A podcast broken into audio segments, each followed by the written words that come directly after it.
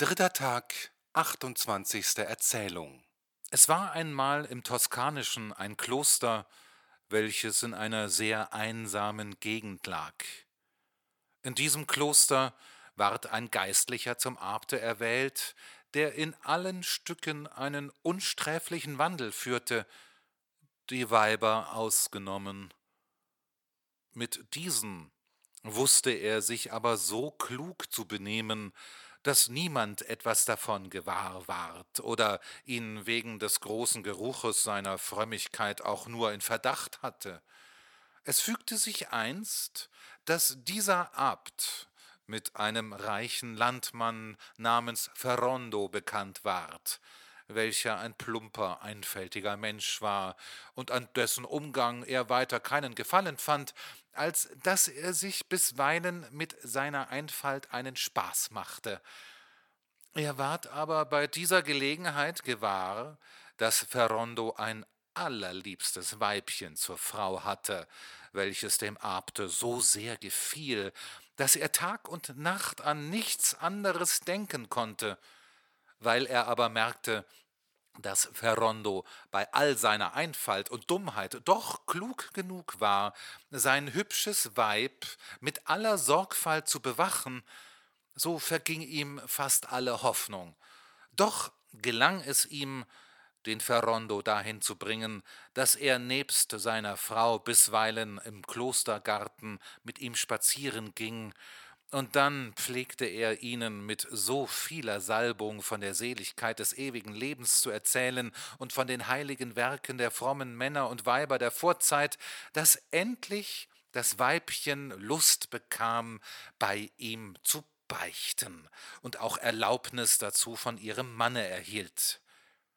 Wie sie nun zum Beichtstuhle kam und vor dem Abte niederkniete, fing sie an, ehe sie von anderen Dingen redete, Hochwürdiger Herr, wenn mir unser Herrgott einen rechten Mann gegeben hätte oder auch gar keinen, so könnte ich vielleicht unter eurer Leitung ohne Mühe auf den Weg gelangen, von welchem ihr uns gesagt habt, dass er zum ewigen Leben führe.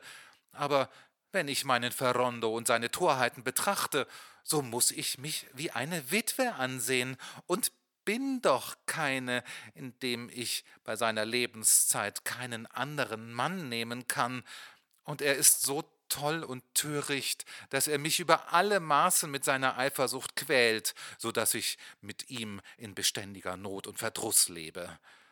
Drum bitte ich euch, ehe ich beichte, demütigst um euren guten Rat, denn wenn ich nicht durch Abhilfe dieses Übels in den Stand gesetzt werde, mein Heil zu befördern, so kann mir das Beichten und jede andere gute Handlung nicht frommen. Diese Erklärung war dem Abte Wasser auf seine Mühle, und er freute sich, dass das Glück ihm die Bahn brach, um seine angelegensten Wünsche zu befriedigen. Liebste Tochter, sprach er, ich kann wohl denken, dass es einem so hübschen und liebenswürdigen Weibe wie ihr seid schwer ankommen muss, einen Narren und noch viel schwerer einen Eifersüchtigen zum Manne zu haben. Und da beides euer Los ist, so glaube ich gerne, was ihr mir von eurem Leiden und Verdruß erzählt. Da ist euch aber, kurz und gut gesagt, nicht anders zu raten und zu helfen, als dass man euren Mann von seiner Eifersucht heilen muss. Und dazu weiß ich ein recht gutes Mittel, wenn ihr euch nur entschließen könnt, alles geheim zu halten, was ich euch sagen werde. Daran dürft ihr nicht zweifeln, mein Vater, ich wollte lieber in den Tod gehen, als etwas offenbaren, was ihr mir befehlt, geheim zu halten. Wie ist aber die Sache anzufangen? Wenn wir ihm helfen wollen, so muss er ins Fegefeuer. Kann man denn bei lebendigem Leibe ins Fegefeuer kommen? Das nicht, euer Mann muss sterben. Und wenn er so lange gebüßt hat, dass ihm seine Eifersucht vergangen ist, so wollen wir ihn durch unser Gebet wieder ins Leben zurückbringen, und er wird wieder auferstehen. Muss ich denn so lange Witwe bleiben? Jawohl. Ihr müsst euch unterdessen beileibe nicht wieder verheiraten, denn das würde dem Himmel nicht gefallen, und wenn Ferrondo zurückkäme und euch wieder forderte, so würde er noch eifersüchtiger werden als vorher. Äh, wenn er nun von diesem bösen Laster geheilt wird, dass ich nicht immer wie im Kerker bei ihm sitzen muss, so bin ich's zufrieden. Macht's, wie es euch gefällt. Ja, das will ich tun. Aber welchen Lohn gebt ihr mir für den wichtigen Dienst, den ich euch leiste? Lieber Vater, alles, was ihr wollt, wenn es nur in meinem Vermögen steht. Aber was vermag ein armes Weib wie ich zu tun für einen solchen Mann, wie ihr seid? Madonna, ihr könnt ebenso viel für mich tun, als ich für euch. Denn so wie ich dasjenige zustande bringen will, was euch nützlich und angenehm ist, so könnt ihr dasjenige tun, was mir Glück und Leben gibt. Wenn ich das kann, so bin ich willig und bereit. Wohlan. So schenkt mir eure Liebe und eure Person, für welche ich von der feurigsten Leidenschaft entbrannt bin. Die gute Frau ward voll Erstaunen über diesen Antrag. Hilf! Himmel, Vater! Was fordert ihr von mir? Ich hielt euch für einen so heiligen Mann. Ziemt es sich denn für fromme Leute dergleichen Dinge von Weibern zu begehren, die sich bei ihnen Rats erholen? Mein liebster Engel, ihr müsst euch darüber nicht wundern, denn die Frömmigkeit ist Tugend der Seele, und wird durch dasjenige nicht verletzt, was ich von euch begehre und was nur eine Schwachheit des Fleisches ist. Doch dem sei, wie ihm wolle, genug. Eure Schönheit hat mich dergestalt eingenommen, dass die Liebe mich zwingt, so zu handeln. Und ich versichere euch, ihr könnt euch auf eure Reize weit mehr einbilden als jede andere Frau, wenn ihr bedenkt, dass sie den Frommen gefällt, welche gewohnt sind, die Schönheiten des Himmels von Angesicht zu Angesicht zu sehen. Überdies bin ich zwar ein Abt, aber doch auch ein Mann, und wie ihr seht, kein alter Mann. Lasst euch also dasjenige nicht schwer ankommen, was euch viel mehr lieb sein sollte, denn solange Ferrondo im Fegfeuer bleibt, will ich euch Gesellschaft leisten und seine Stelle vertreten, ohne dass jemand etwas davon gewahr werden soll, weil jedermann von mir dieselbe und noch eine höhere Meinung hat, die ihr noch vor wenigen Minuten hattet. Verschmäht nicht die Gabe, die euch der Himmel darbietet, die so manche sich wünschen und die ihr erlangen könnt und erlangen werdet, wenn ihr meinem Rate folgt. Überdies habe ich eine Menge schöne und köstliche Kleinode, die ich niemand anders als euch zugedacht habe. Beweiset euch demnach ebenso gefällig gegen mich, meine teuerste, wie ich willig bin, euch zu dienen. Das Weibchen schlug die Augen nieder. Sie konnte sich nicht entschließen, Nein zu sagen, und sie glaubte doch auch nicht recht zu tun, wenn sie ihre Einwilligung gäbe. Wie nun der Abt sah, dass sie seinen Antrag bei sich erwog und unschlüssig war, was sie ihm darauf antworten sollte, merkte er, dass er halb gewonnen hatte und fuhr fort, mit so verführerischen Worten in sie zu dringen, dass er sie endlich glauben machte, es wäre alles gut und wohlgetan. Sie sagte demnach mit verschämtem Blicke, sie wäre zu allen seinen Befehlen bereit, doch könnte sie sich eher zu nichts verstehen, bis Ferrondo sich im Fegefeuer befände. Dahin wollen wir ihn bald schicken. Macht nur, dass er morgen oder übermorgen zu mir kommt. Mit diesen Worten steckte er ihr einen kostbaren Ring an den Finger und entließ sie. Vergnügt über das schöne Geschenk und begierig nach weiteren, rühmte das Weibchen ihren Begleiterinnen die Frömmigkeit des Abts und ging mit ihnen nach Hause. Ein paar Tage nachher kam Ferrondo aus eigenem Antrieb zu dem Abte, der sich vornahm, wie er ihn kommen sah, ihn sogleich ins Fegefeuer zu schicken. Er besaß ein Pülverchen, das ihm einst ein Fürst im Morgenlande geschenkt und ihm versichert hatte, dass der Alte vom Berge sich desselben zu bedienen pflegte, wenn er jemand im Schlafe auf eine Zeit lang in sein Paradies schicken oder ihn aus demselben wiederholen wollte, und dass es ohne zu schaden denjenigen, dem man es eingäbe, auf eine kürzere oder längere Zeit, nachdem es in größerer oder kleinerer Gabe genommen würde, so fest einschläferte, dass er einem Toten völlig ähnlich wäre, solange die Wirkung dauerte. Von diesem Pulver gab er ihm so viel in einem Glase Wein zu trinken, als er für nötig hielt, ihn auf drei Tage einzuschläfern. Darauf ging er mit ihnen zu den anderen Mönchen im Kloster und belustigte sich mit ihm an seinem einfältigen Geschwätze. Es dauerte nicht lange, so wirkte das Pulver so kräftig, dass Ferrondo stehend einschlief und zur Erde niedersank. Der Abt stellte sich, als ob er über diesen Zufall äußerst bestürzt würde, er ließ den Ferrondo auskleiden, mit Wasser bespritzen und allerhand solche Dinge mit ihm vornehmen, als wenn er glaubte, dass Blähungen oder andere dergleichen Ursachen ihm diesen Zufall zugezogen hätten und er ihn wieder zur Besinnung bringen wollte. Wie er sich aber bei dem allen nicht wieder erholte und weder Pulsschlag noch irgendein anderes Zeichen des Lebens an ihm zu spüren war, hielten sie ihn insgesamt für tot. Es ward also nach seiner Frau und nach seinen Verwandten geschickt, welche sich eiligst einstellten, und wie sie ihn eine Zeit lang beweint und beklagt hatten, ließ ihn der Abt in seiner völligen Kleidung in einen Sarg legen.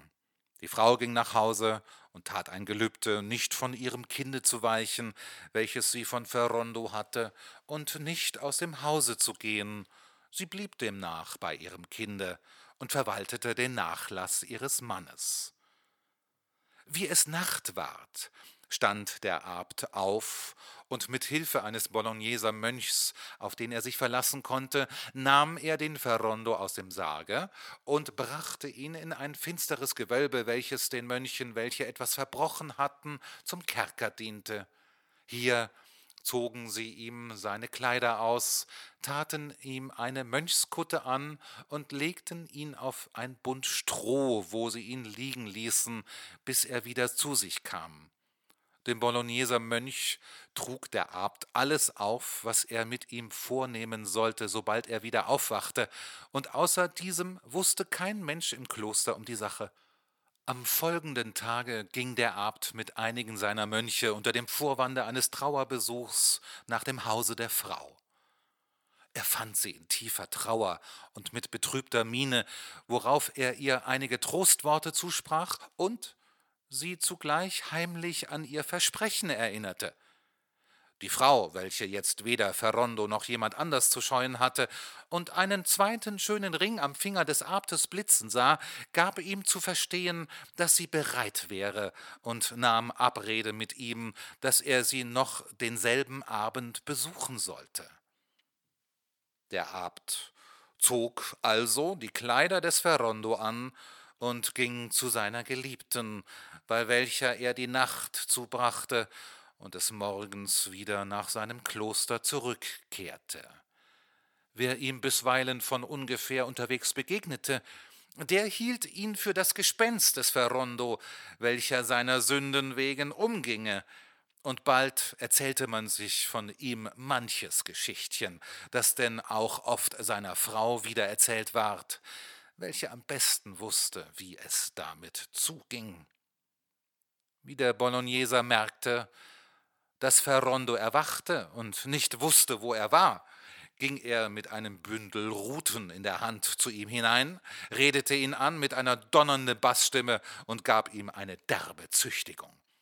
Ferrondo schrie und heulte und fragte beständig, wo er wäre. Du bist im Fegefeuer. Was? Bin ich denn tot? Allerdings. Nun fing Ferrondo an, sich selbst, seine Frau und sein Kind zu bejammern und das sonderbarste Zeug von der Welt zu schwatzen. Der Mönch brachte ihm darauf etwas Speise und Trank. Essen denn auch die Toten? fragte Ferrondo. Jawohl. Und was ich dir bringe, hat deine ehemalige Frau diesen Morgen dem Kloster geopfert, um für deine Seele Messen zu lesen, und unser Herrgott hat befohlen, es dir zu reichen. Nun, Gott gib ihr gute Zeit, sprach Verrondo. Ich bin ihr in meinem Leben recht gut gewesen, so gut, dass ich sie die ganze Nacht im Arm hielt und sie küsste und sie auch sonst liebkoste, wenn's mir in den Sinn kam. Da er sehr hungrig und durstig geworden war, so fiel er begierig über das Essen und Trinken her. Weil aber der Wein eben nicht vom besten sein mochte, rief er auf einmal ja, Das sieht der Henker, warum hat sie mir nicht aus dem Fasse geschickt, das an der Kellerwand liegt? Ja, wie er gegessen hatte, nahm der Mönch die Ruten wieder zur Hand und gab ihm eine zweite Geißelung. Ferrondo schrie mörderlich und rief Warum tust du mir das? weil unser Herrgott befohlen hat, dass es zweimal des Tages geschehen soll. Ja, und warum denn? Weil du eifersüchtig gewesen bist, da du doch das beste Weib in der ganzen Gegend zur Frau hattest. Oh weh, du sprichst wohl wahr, und das sanftmütigste dazu. Sie war süßer als Honig. Aber ich wusste es nicht, dass unser Herr Gott es übel nehme, wenn man eifersüchtig ist, sonst wäre es nicht geschehen. Daran hättest du denken und dich bessern sollen, wie du noch in der Welt warst. Und wenn du jemals wieder dahin kommst, so schreibe dir fein ins Gedächtnis, was ich dir jetzt tue, damit du nie wieder eifersüchtig werdest. Ah, kommen denn die Toten wieder zurück? Na ja, bisweilen wohl.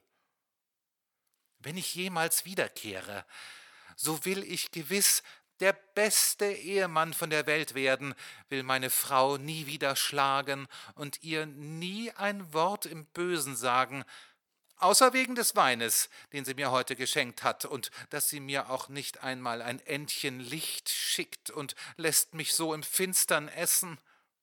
Sie hat Lichter geschickt, allein sie sind heute früh bei der Messe verbrannt. Ah ja, es wird wohl wahr sein. Wenn ich also wieder zu ihr komme, will ich sie auch tun lassen, was sie will. Aber sage mir, wer bist denn du, der du mit mir so übel umgehst? Ja, ich bin auch tot. Ich bin aus Sardinien und bin zu der Buße verurteilt, dass ich dich füttern und dich geißeln muss, bis über uns beide anders verhängt wird. Ah, sind wir beide denn ganz allein hier? Nein, äh, hier gibt's viele Tausende, aber du kannst sie so wenig sehen und hören als sie dich. So sage mir doch, wie weit sind wir denn hier von meinem Dorfe? Hm, noch viele Meilen weiter als Kack in Bethanien. Oh, das mag wohl wahrhaftig weit genug sein, und ich glaube gar, wenn's so weit ist, so sind wir schon aus der Welt heraus. Mit solchen und anderen dergleichen Reden, mit Essen und Trinken und mit Geißelhieben ward Ferrondo fast zehn Monate hingehalten, indes der Abt sich die Zeit desto angenehmer mit seiner Frau vertrieb. Wie denn aber der Krug so lange zu Wasser geht, bis er voll wird, so befand sich endlich das Weibchen in solchen Umständen, dass sie und der Abt meinten, es wäre nun hohe Zeit, den Ferrondo aus seinem Fegefeuer auferstehen zu lassen, damit er zu seiner Frau käme und sie ihm begreiflich machte, dass er es wäre, der sie in diese Umstände versetzt hätte. Der Abt ließ ihm demnach in der folgenden Nacht in seinem Gefängnisse durch eine verstellte Stimme zurufen Perondo, sei getrost, es ist des Himmels Wille, dass du in die Welt zurückkehrst, wo dir deine Frau nach deiner Ankunft ein Kind gebären wird, dem du den Namen Benedikt geben sollst, weil dir diese Gnade durch das Gebot des heiligen Benedikts und seines frommen Abtes und deiner Frau widerfährt. Ha, das freut mich von Herzen, Gott gebe dem Herrn Himmel einen guten Tag dafür und auch dem Abte und dem heiligen Benedikt und meinem guten, lieben, süßen Honigweibchen. Hierauf ließ ihm der Abt wieder so viel von dem Pulver in seinen Wein mischen, dass es ihm ungefähr vier Stunden Schlaf verursachte. Unterdessen ließ er ihm seine eigenen Kleider wieder anziehen und ihn in den Sarg legen, worin man ihn beigesetzt hatte. Gegen Tagesanbruch kam Ferrondo zu sich selbst und ward durch ein Loch in dem Deckel ein wenig Licht gewahr, welches er in zehn Monaten nicht gesehen hatte. Weil er daraus schloss, dass er wieder lebendig geworden wäre, so fing er an, aus vollem Halse zu schreien Macht auf, macht mir auf! Zugleich arbeitete er mit dem Kopfe gegen den Deckel, den er auch, weil er nicht schwer war, bald aushob und anfing wegzuschieben. Die Mönche, die eben Frühmetten gesungen hatten, liefen hinzu und erkannten den Ferrondo, der schon aus seinem Sarge hervorkroch, an der Stimme. Erschrocken über den unerhörten Vorfall, liefen sie davon und sagten es ihrem Abte. Dieser stellte sich, als ob er eben von seinem Gebete aufstünde und sprach Fürchtet euch nicht, meine Söhne, nehmt das heilige Kreuz und den Weihbrunnen und folget mir nach. Wir wollen sehen, was Gottes Allmacht uns zeigen will.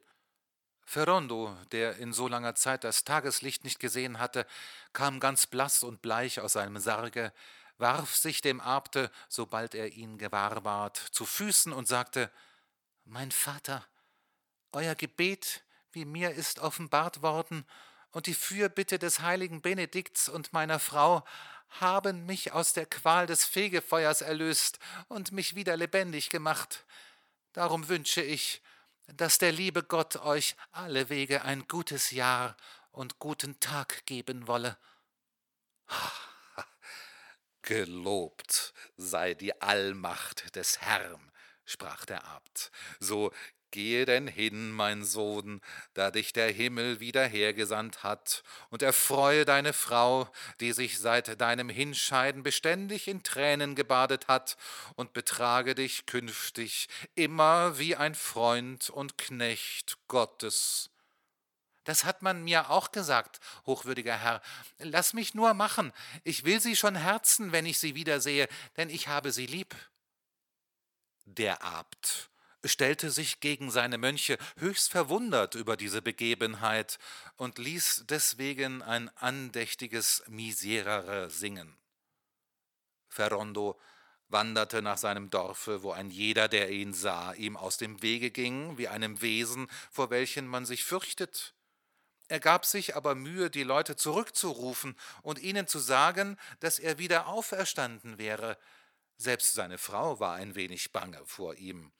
Wie aber die Leute sich nach und nach seinetwegen beruhigten und sahen, dass er wirklich lebte und anfingen, ihn allerlei zu fragen, gab er ihnen solche Antworten, als wenn er klüger wiedergekommen wäre, er erzählte ihnen viel Neues von den Seelen ihrer Verwandten und schwatzte ihnen von sich und von dem Zustande im Fegefeuer die schönsten Fabeln von der Welt vor, auch erzählte er ihnen in voller Versammlung die Offenbarung, die ihm durch den Mund des Ragnolo Bragiello war gegeben worden, wie er nun wieder von seinem Weibchen und von seinem Hause Besitz nahm, beschenkte ihn bald darauf seine Frau mit einem Sohne, welchen er seiner zehnmonatlichen Abwesenheit ungeachtet für den seinigen erkannte und ihm den Namen Benedetto Ferrondi gab.